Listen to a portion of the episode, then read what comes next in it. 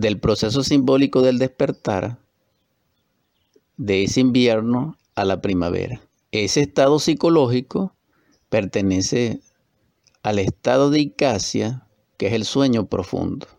En ese sueño profundo, dependiendo de la personalidad, encontramos características muy específicas. Personas instintivas, personalidades, dijéramos, psicomotoras instintivas, que tienen como expresiones fundamentales el vicio, la fornicación, el adulterio, el crimen, el delito, y que en niveles, mm, dijéramos, más altos, se pudiese llegar mm, a la expresión de la personalidad mm,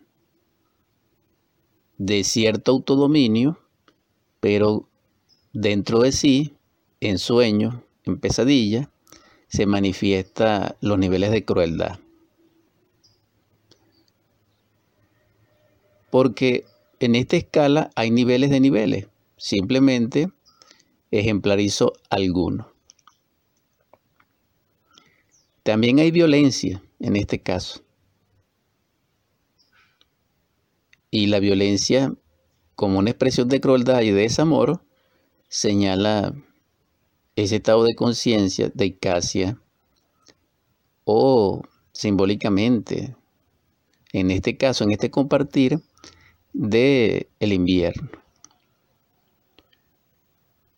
El sol va transformando ese invierno en primavera. Se derrite el hielo y se empieza a expresar la vida plenamente, magníficamente, en toda su exaltación y el sol Llegando a Aries, se exalta y con él el encanto de la naturaleza y del cosmos. Y entonces las flores expresan su perfume, etc.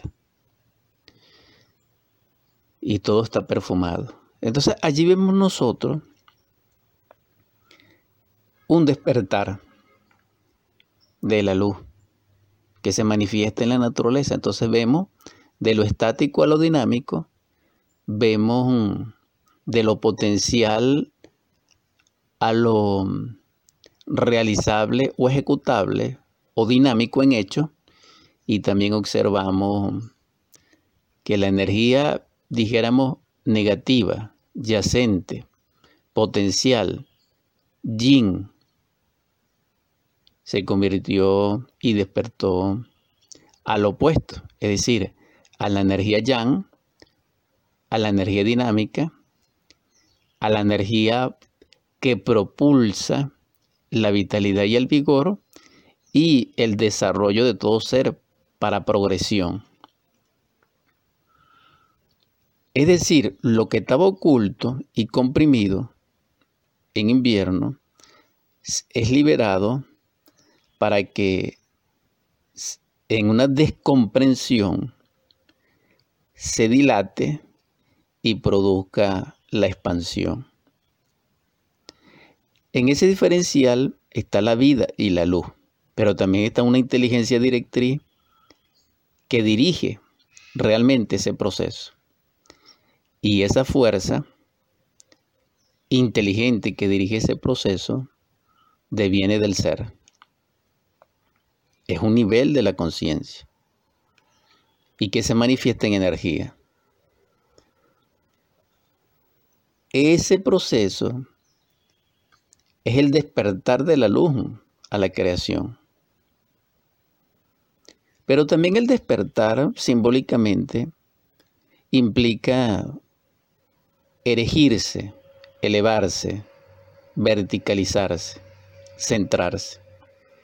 Como ejemplo simple tenemos que cuando estamos dormidos descansando en nuestro lecho, estamos yacientes, somos horizontales estamos en un estado de yin físicamente, corporalmente, personalmente y descansamos. Es decir, el cuerpo físico está neutralizado, está polarizado negativamente. Sin embargo, a nivel interno psicológico, estamos activos. Pero al despertar nuestro cuerpo físico, nos erigimos, nos levantamos, nos exaltamos y abrimos nuestros ojos físicos. Entonces el despertar implica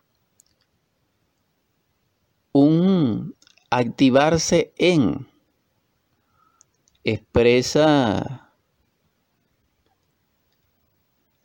una fuerza de descomprensión, como ya lo señalamos, que se va a expresar ahora en el día, bajo el sol. Esto significaría entonces que debemos despertar de las tinieblas a la luz, del invierno a la primavera. Y ese despertar significa elevarnos, percibir la luz y ser partícipe de ella. Entonces, indiscutiblemente, en nombre de la verdad, el despertar de la conciencia es en la luz, en su propia naturaleza. Entonces nosotros debemos renunciar a nuestras tinieblas internas que está simbolizada por el yo, por el ego, por los errores, por las pasiones, por la legión que está descrita en el Evangelio. Y debemos no solamente renunciar a ella, sino enfrentarles batalla, hacer una guerra contra ella dentro de nosotros y dentro de nuestra vida en batalla contra nosotros mismos, nos estamos negando a sí mismos. Y allí se cumpliría incluso aquella batalla épica de Krishna contra sus parientes que describe el Bhagavad Gita dentro del Mahabharata. Es decir, aquí hay una paralela de simbolismo y de enseñanza psico lógicamente crística entre el Evangelio de Krishna y el Evangelio de nuestro Salvador Jesús el Cristo, Yeshua en Pandirá o Yeshua Bar Yosef. Entonces es maravilloso, porque el Cristo es la salvación y busca salvarnos. Por eso Él es amor y es luz. Pero Él nos enseña el elegirse porque Él es elevado en una cruz. Él a ser crucificado, Él es erigido de los pies, porque ya sus palmas de los pies, dijéramos, no tocan la tierra. Porque como Él está elevado, suspendido y clavado a una cruz. Esa cruz de madera tiene un madero vertical, es decir, tiene un vástago vertical que toca la tierra por él. Entonces él en sí es elevado y tiene sus brazos abiertos como una sala, como si estuviera desplegando en vuelo. Entonces esa cruz simboliza la elevación, la trascendencia, simboliza la integración al todo y la desintegración con la tierra y con el yo y con los apegos y con el mundo. Entonces allí hay un despertar. Entonces el despertar está simbolizado matemáticamente en forma incluso poética y dramática. Es en el Calvario, es en la crucifixión.